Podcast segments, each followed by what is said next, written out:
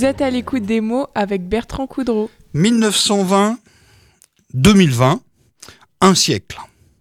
Le siècle d'une entreprise emblématique de la Sarthe, Renault. La plus grosse du département, à ma connaissance. Euh, une histoire écrite par les salariés, les besogneux, les anonymes, à qui personne ne pense en conduisant sa voiture. Fabien Gage, bonjour. Bonjour. Alors, euh, vous êtes, euh, alors vous, un pilier euh, du syndicalisme chez Renault, mais pas seulement, vous êtes aussi un des auteurs de ce livre qu'on va présenter maintenant, qui s'appelle 100 ans d'histoire sociale et militante. Alors, le, le surtitre, c'est Renault Le Mans, évidemment. Donc ça, c'est un livre que vous avez écrit à plusieurs. Vous êtes combien d'auteurs en... Eh ben une dizaine. Une dizaine d'auteurs. Voilà, auxquels il faut ajouter euh, d'autres camarades qui nous ont euh, épaulés, donné un coup de main pour euh, aller travailler sur les archives, sur les documents du syndicat. Oui, il y a eu de la recherche. Hein, complètement. vous avez fouiné, on voit ça. Hein. Et puis alors vous, là, c'est ça que j'ai découvert aussi, c'est que vous, vous possédez, possédez des archives, mais incroyables. Et ces archives, on les a remises d'ailleurs aux archives départementales parce qu'on a considéré il y a quelques années que c'était un bien commun et qu'il était nécessaire pour l'avenir de pouvoir euh, faire en sorte qu'elle soit disponible euh, auprès de ceux que le syndicalisme intéresse. Et puis alors là, le truc que je trouve intéressant, c'est que c'est un titre trompeur finalement, euh, 100 ans d'histoire sociale et militante. Enfin trompeur, pas au sens négatif. Hein. Mais ce que je veux dire, c'est que euh, on pourrait croire en lisant le titre que finalement c'est un livre partisan euh, qui, qui n'a qu'un objectif, c'est de dénoncer le patronat ou je ne sais quoi, etc. Mais en réalité, quand on le lit, ce livre, on y voit une réelle histoire de Renault depuis sa naissance, avec les évolutions techniques, technologiques, les voitures, les nouvelles voitures qui sortent, etc. Voilà, je le dis pour rassurer des lecteurs qui seraient peut-être un peu euh, un peu réticents euh, au monde syndical ou au monde politique de gauche. voilà non, euh, c'est un livre historique tout à fait historique. Ah, complètement. Et on a voulu aussi l'inscrire dans l'histoire plus large de la métallurgie sartoise, hein, de rappeler euh, comment Renault en est arrivé à acheter les terrains d'arnage, euh, et puis comment Renault s'est incrusté en quelque sorte dans ce qui existait à l'époque de la métallurgie sartoise. Et puis évidemment, au fil du temps, c'est l'évolution de Renault, mais c'est l'évolution plus globalement de la métallurgie autour de Renault qui était intéressante. Oui, c'est ça. C'est c'est c'est l'industrie qui se développe dans la Sarthe euh, avec l'exemple euh, parfait de, Renault qui il y en a eu d'autres usines de, de, gros gabarits comme ça mais là là c'est franchement très Renault c'est un exemple euh, incroyable quoi quelque part parce que quand, quand on y pense par exemple au début ça, ça m'a frappé en lisant votre livre. Au début, c'est quoi? C'est quelques centaines de salariés. Bien sûr, bien sûr. Et puis on arrive à combien au, plus haut? Ben, Fin des années 70, on a frôlé les 11 000. Hein. On a été 11 000 salariés. 10 800 et quelques à la fin des années 70. Et alors, bah du coup, on va, on va tout de suite y aller. Hein. Euh, et puis ça se dégrade à nouveau, c'est-à-dire que vous êtes combien aujourd'hui? Bah Là, on est euh, inscrit en CDI, si je, évidemment, je ne compte ah, pas les, les intérimaires, qui sont encore très nombreux, mais on est 1600 salariés. 1600 salariés, c'est incroyable. Complètement, oui. C'est quasiment retombé au chiffre des années 30 euh, euh, c'est ça, c'est les chiffres d'après-guerre finalement, au moment où Renault a commencé à, augmenter un peu en puissance. Alors comment, allons, euh, comment vous expliquez cette dégradation quelque part sur le plan social? Parce que là, là sur le sur l'emploi, c'est une catastrophe. Alors déjà, il faut quand même préciser que Renault Le Mans, c'est aujourd'hui la plus vieille usine du groupe. Hein, puisque la plus vieille usine. Et oui, parce que Billancourt, euh, a été rasé. Qui a été, euh, voilà, qui a été. Qui était la plus ancienne. Qui, a, été la plus ancienne, qui était, on va dire, l'usine emblématique euh, historique de Renault. Renault, c'est la plus vieille usine, mais c'est aussi l'usine la, l'usine qui a compté euh, une force syndicale importante, hein, puisqu'elle a été considérée, y compris par ceux qui ne sont pas nos amis, je pense en particulier aux directions d'entreprise, pour citer Schweitzer comme une usine la, plus, la plus combative euh, sur, le, sur le plan social. Alors pour répondre de manière très claire à votre question, le problème c'est que l'hémorragie des effectifs, euh, c'est pas que Renault Le Mans, c'est la totalité des établissements de Renault en France mais y compris d'ailleurs les établissements de l'ingénierie. Pour juste donner un, ne pas aller trop dans les chiffres, mais si on prend depuis 2013, Renault a perdu plus de 10 000 salariés sur cette période-là. Hein, c'est hallucinant. Et donc on est avec euh, des plans d'externalisation et de délocalisation euh, pour une grande part qui sont liés à, la délocalisation des usines de montage. Euh, ouais, c'est ça. Notamment. là aussi, vous expliquez ça, c'est que par exemple, voilà, dans les dans l'Europe de l'Est, et puis il y a aussi non seulement la délocalisation, mais il y a aussi des ventes de secteurs euh, pareil, on a l'exemple qui est connu aujourd'hui de Class, qui est une entreprise allemande qui rachètent les, tracteurs. On a les transmissions qui sont reprises par les Japonais NTN. en 2017, Donc tout ça, ça contribue finalement à, réduire drastiquement. C'est ce qu'on avait appelé d'ailleurs il y a maintenant plus d'une vingtaine d'années, je me souviens, on appelait ça la vente par appartement. C'est-à-dire que, Renault, euh, au nom du recentrage sur le cœur du métier, c'est-à-dire on ne ferait plus quasiment que du montage et, quelques pièces euh, sur les, enfin, qu'on va monter sur les voitures. En dehors de ça, le reste, on externalise.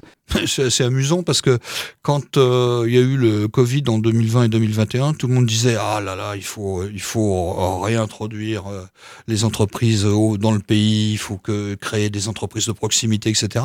Puis finalement, on est en 2022, un an après, finalement, on recommence à parler de décentralisation.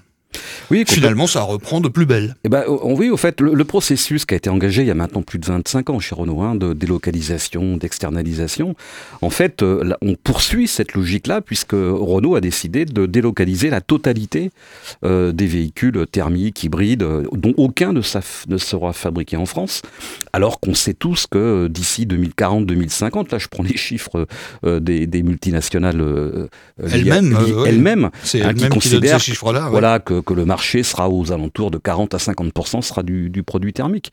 Et donc on est toujours dans cette espèce de processus euh, euh, assez fou qui finalement n'a qu'une qu'une vocation, d'ailleurs c'est aussi ce que revendiquent de manière de plus en plus claire les multinationales, mais je pense au, en premier lieu aux constructeurs, comme Renault, qui revendique euh, d'ici 2030 d'atteindre des niveaux de marge de 15%. Euh, qui sont du jamais vu dans le secteur automobile. donc on dit on délocalise parce qu'on va pouvoir faire à moins cher et donc augmenter euh, le niveau des marges.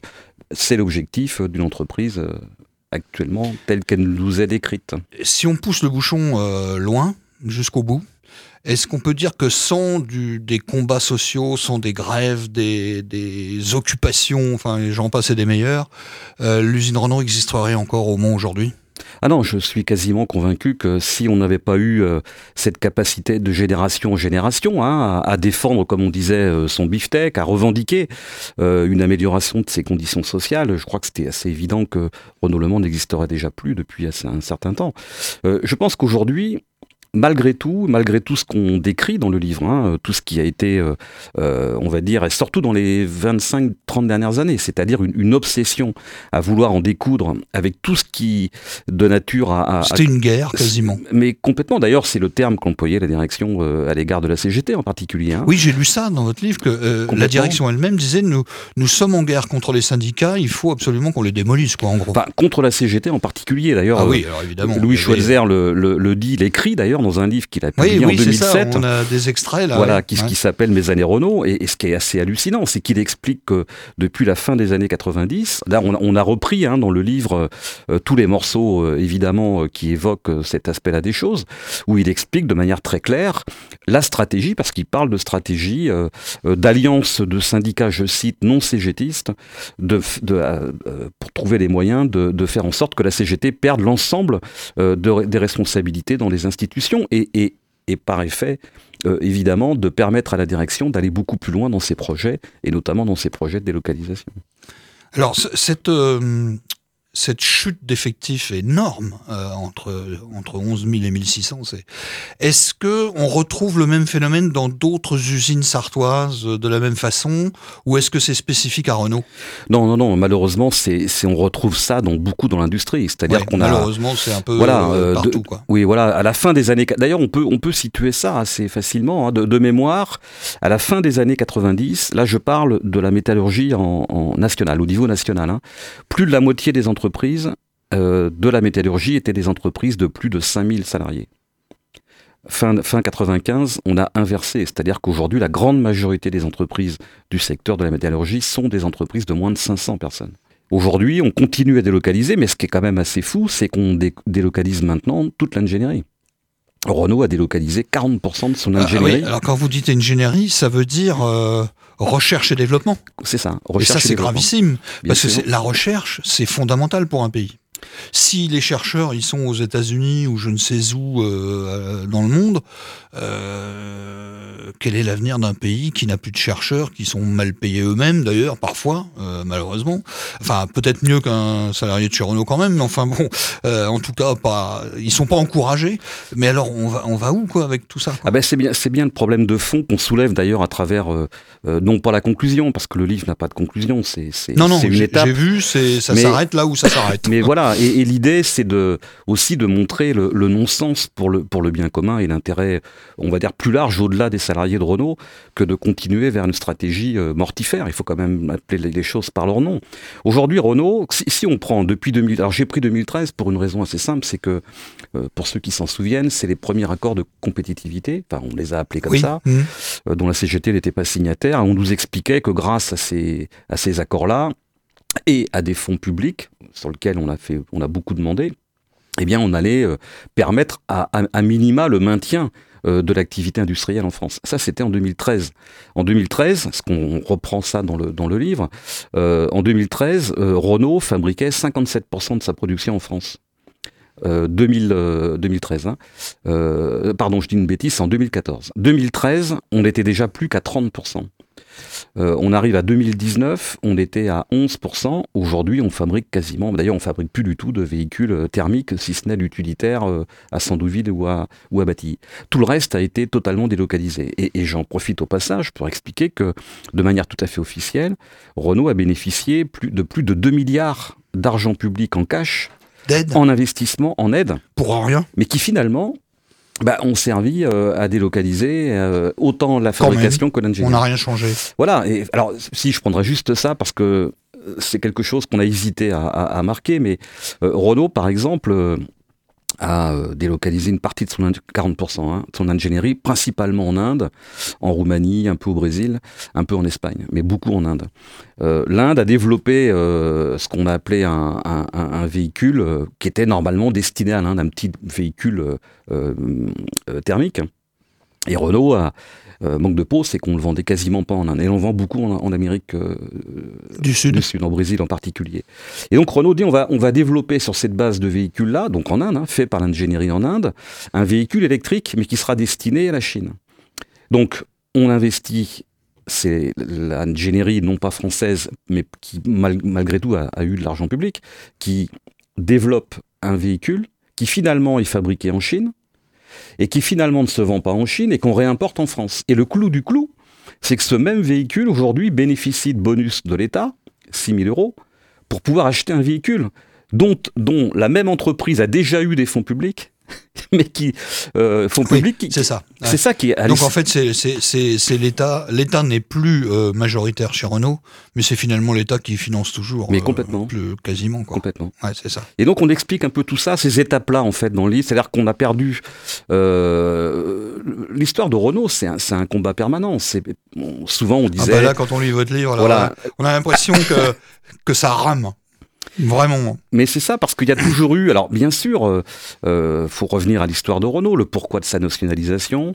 Euh, quand euh, Renault a été nationalisé, bien sûr qu'il y a beaucoup de forces politiques qui étaient radicalement opposées à, tout ce qui relevait de la nationalisation, et encore plus opposées à ce qu'une entreprise puisse non pas avoir vocation à faire que de l'argent, mais à servir, encore une fois, c'est ce qu'on essaye aussi d'expliquer, par exemple, le rôle qu'a joué Renault au moment de la fermeture des mines dans le Nord où c'est Renault qui a été appelé à l'investissement pour construire des usines, de faire en sorte que on puisse euh, employer les, les mineurs, Relancer euh, l'économie euh, relancer l'économie et qui a d'ailleurs Ouais. pour le coup bien marché. Donc, donc une entreprise dont la finalité unique n'est pas de faire de l'argent pour que des actionnaires, mais au moins qu'elle bénéficie, euh, on va dire, à, à l'intérêt commun des populations.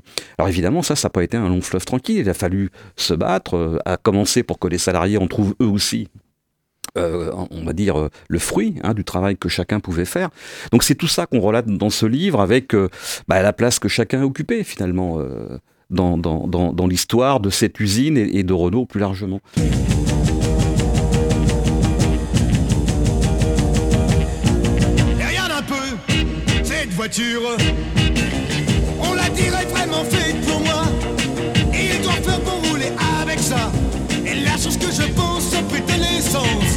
Perçu subitement l'envie de me la payer. Ah, mais tout ceci ne m'empêche pas de penser. Cette voiture-là, mon vieux, elle est terrible.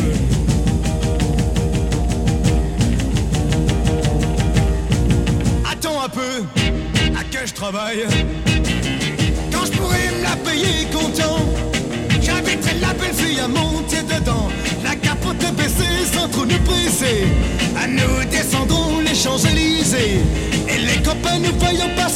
Mais disent Y a pas à dire ce gars-là, Ouah, il est terrible.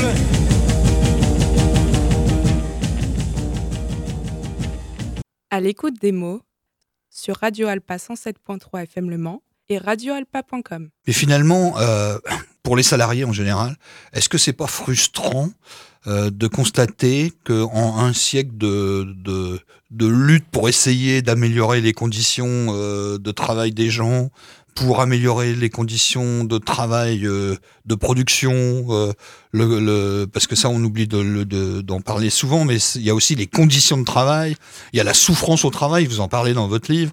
Est-ce que finalement, au bout du compte, on se dit pas, euh, je me suis battu pendant 20 ans, 30 ans, 40 ans, euh, euh, enfin je parle de vous euh, personnellement, mais des, des, des, des, des salariés avant vous, des élus du personnel avant vous, pour finalement aboutir à une sorte d'échec? Parce que quand on regarde aujourd'hui, c'est finalement les perdants, c'est les salariés.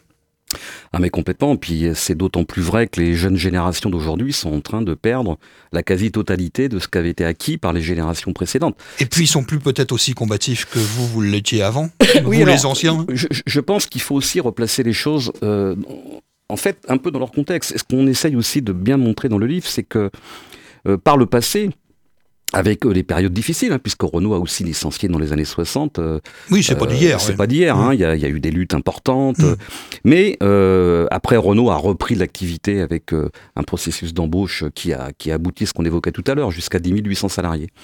Mais au fil, et d'ailleurs euh, c'est mon cas, mon arrière-grand-père a travaillé chez Renault, mon grand-père, mon père. Ah oui, il y a ça aussi qui est Et- intéressant. Et, et donc, il y a, voilà, et on, montre bien C'est souvent familial. il y avait donc un, un certain, un certain transfert de culture, Ouais. Euh, mais de culture de lutte aussi. Où, où les salariés, quand ils rentraient dans l'entreprise, ils comprenaient très vite que le patron, par définition, avait pas l'habitude d'être très gentil et que ce qu'on avait, Mm. on ne l'avait que parce que il y Vous avait étiez un- déjà formé par vos parents. C'était Euh, c'était un peu ça, mais c'était aussi que l'organisation du travail permettait. euh, moi, quand j'ai commencé en secteur de production, euh, au moment de la pause, euh, il y avait 25, selon les secteurs, hein, ou 30 personnes. Bah, c'était le moment où les gens euh, euh, parlaient de, de- alors du week-end, mais c'était aussi de parler des tracts, de parler des- du positionnement des organisations syndicales respectives, des engueulades sur ceux qui défendaient plutôt une position plutôt qu'une autre, mais qui permettaient à chacun précisément de construire sa propre pensée. Et, et finalement, euh, de permettre l'action. Or, toutes les organisations du travail, ce qu'on essaye de montrer aussi dans ce livre à partir d'éléments très factuels, hein, euh, euh, c'est comment, et c'est pas malheureusement que chez Renault, c'est comment les organisations du travail sont devenues des organisations fondamentalement politiques, dans le sens où, d'une part, elles empêchent ce que moi j'appelle ce transfert de culture intergénérationnel. euh, qui, empêche la capacité des plus anciens à, pouvoir converser avec les plus jeunes de manière à ce que chacun euh, euh, voit un peu comment les choses ont pu évoluer, les raisons pour lesquelles on est arrivé là, par exemple, etc., etc. Et qui finalement empêche aussi les salariés, les isole tout simplement, et les empêche euh, d'arriver à, à, à, à- ce que collectivement euh, ils puissent euh, discuter, confronter leurs points de vue et puis finalement s'organiser pour se défendre. Et c'est ça que, je trouve assez incroyable chez Renault. Quand on lit votre livre, ça c'est frappant. C'est un combat patron-salarié, certes, qui apparaît réellement, mais en même temps, il y a une incompréhension entre les deux, parce que vous vous battez pour les mêmes causes finalement. Euh, euh, les patrons, de, eux, se battent pour que l'entreprise fonctionne bien, qu'on gagne beaucoup d'argent, etc. Et puis les actionnaires, tant qu'à faire, qu'ils en profitent. Et vous, les, salariés, en fait, vous vous battez pour la même raison. Euh, on voit, on sent en lisant que les salariés sont amoureux de leur entreprise. Ils sont, ils vont dans leur entreprise avec avec une identi- l'identité Renault dans les tripes. Une différence quand même importante qu'on montre dans le livre, hein, c'est que jusque dans les années, à l'arrivée de Best d'ailleurs, la particularité des dirigeants de Renault, c'est que c'était des gens issus du sérail, qui avaient une histoire Renault. Bess, c'est le tournant. euh, là, je le dis politique, qui d'ailleurs dit, c'est lui qui a Ah, il le dit très clairement. Il le dit très clairement, euh, l'entreprise a vocation à faire de l'argent, point barre. Point. Hein, le reste, on s'en fout, euh, et on va reprendre le pouvoir. D'ailleurs, c'est Schweitzer dans son livre qui, qui l'écrit de manière euh, sans- c'est lui qui les raconte. Et- et c'est Schweitzer Schweitzer qui et- et raconte le raconte. l'attitude de baisse, la- le comportement Et c'est. Schweitzer qui d'ailleurs dit euh, notre finalité, c'est faire le bonheur des actionnaires. Il l'écrit comme ça. Bon, donc on, on se bat pas pour la même chose. La différence fondamentale, c'est que chez Renault, bien sûr, on, on- on disait souvent, d'ailleurs, moi quand je suis rentré, c'était on a un cœur, on a un losange. Comme les cheminots, euh, voilà. un peu, hein, il y a le parce truc. que- euh, parce qu'il y avait une fierté de l'entreprise. Il y avait une fierté, voilà, c'est ça. parce que Renault était aussi une, une entreprise innovante. Une entreprise qui, euh, de par ses luttes sociales, avait permis euh, à d'autres, je pense en particulier aux grèves de 55-56 sur la troisième semaine, qui ensuite a fait tache d'huile dans les autres entreprises. Donc il y avait une, fierté des... Et puis il y avait aussi une fierté que les salariés continuent, mais ça c'est pas spécifique à Renault d'ailleurs, hein, de revendiquer, c'est le travail bien fait, euh, c'est pas le gaspillage, c'est l'inverse euh, de, de la gestion financière actuelle des entreprises, où d'un côté, ouais, bien sûr, il y a la partie euh, médiatique euh, qui va nous expliquer qu'on qu'on veut que tout se passe bien, mais dans la réalité des choses, c'est simplement, c'est combien je peux faire de pognon à la fin du mois qui les motive, c'est tout. Oui, on, parle là de, on, est un peu, on, sent bien qu'on est un petit peu quand même dans le conflictuel entre des salariés et un patronat, mais il n'empêche que quand Mitterrand prend le pouvoir, alors là, euh, au début, c'est euh, magnifique. Et puis, mais très très vite, ça se dégrade en fait. C'est-à-dire très très vite, c'est finalement le Parti socialiste qui est au pouvoir qui va commencer à détricoter Renault. Complètement. Complètement, et d'ailleurs, c'est le parti, tout à l'heure j'évoquais euh, l'arrivée de Bess, mais c'est euh, euh, c'est Edith Cresson hein, qui, qui nomme, qui nomme Georges Bess. C'est elle qui, qui dit... on- oui, qui on- nomme on- Bess, On ouais. nomme un homme que l'on va euh, que, l'on- va soutenir quoi qu'il arrive. Là, c'était pas le quoi qu'il en coûte à l'époque, mais quoi qu'il arrive, euh, et c'est-à-dire avec une orientation politique de la gestion de l'entreprise qui était à l'opposé de ce pourquoi euh, tout le mouvement ouvrier s'était battu jusqu'alors. Et donc, bien sûr que c'est ce que vous évoquez, c'est-à-dire que d'un côté, il y a la mise en œuvre de promesses de gauche qui commence à se mettre en œuvre. Et dès, et dès 84, l'austérité, euh, la démission de Mauroy, euh, Fabius arrive, euh, Anon est, est débarqué, euh, et on arrive avec Bess, qui lui, euh, d'entrée de jeu, explique que, euh, d'ailleurs c'est aussi Schweitzer, décidément, qui explique que Schweitzer a voulu avoir l'autorité, et que l'autorité, il ne l'avait que parce que euh, l'État lui, lui avait donné, qui d'ailleurs l'affirmait, y compris publiquement. Hein. Bon, on va être obligé d'arrêter là. On n'a pas tout raconté qu'il y a dans le livre parce qu'on n'a pas eu le temps. Juste, je rappelle le titre, hein, Renaud Le Mans, 100 ans d'histoire sociale et militante, 1920-2020. C'est édité par Mémoire sociale et militante. Décidément, j'ai un problème de gorge. Juste une dernière question. Où est-ce qu'on le trouve? Euh, au syndicat CGT, euh, euh, rue de, pardon, rue de Lan- de Langevinière, pardon, Rue de Langevinière. euh, au, au Mans. Et puis, euh, sinon, s'il y a chez les deux libraires, chez Doucet et chez Doucet, Toire. chez toi. D'accord. Hein. Bon, bah, très bien. Mais il est disponible, encore une Voilà. fois, à la Eh section ben, syndicale des retraités. Merci. Vous l'avez compris, ce livre n'est pas un livre comme les autres. Il raconte euh, l'histoire d'une marque, euh, de bonheur d'avoir été acteur de ces modèles euh, populaires euh, tels que la 4L, la Dauphine, la R5, qui ont fait, qui rappellent des souvenirs à des anciens comme moi, peut-être moins à d'autres évidemment, plus jeunes. Mais aussi, ça a été une série de douleurs d'avoir vécu le manque de reconnaissance des salariés, eux qui finalement, plutôt fiers du rôle qu'ils jouaient dans cette aventure, euh, ont finalement été très déçus. C'est- C'est c'est un livre de déception quelque part, ce livre.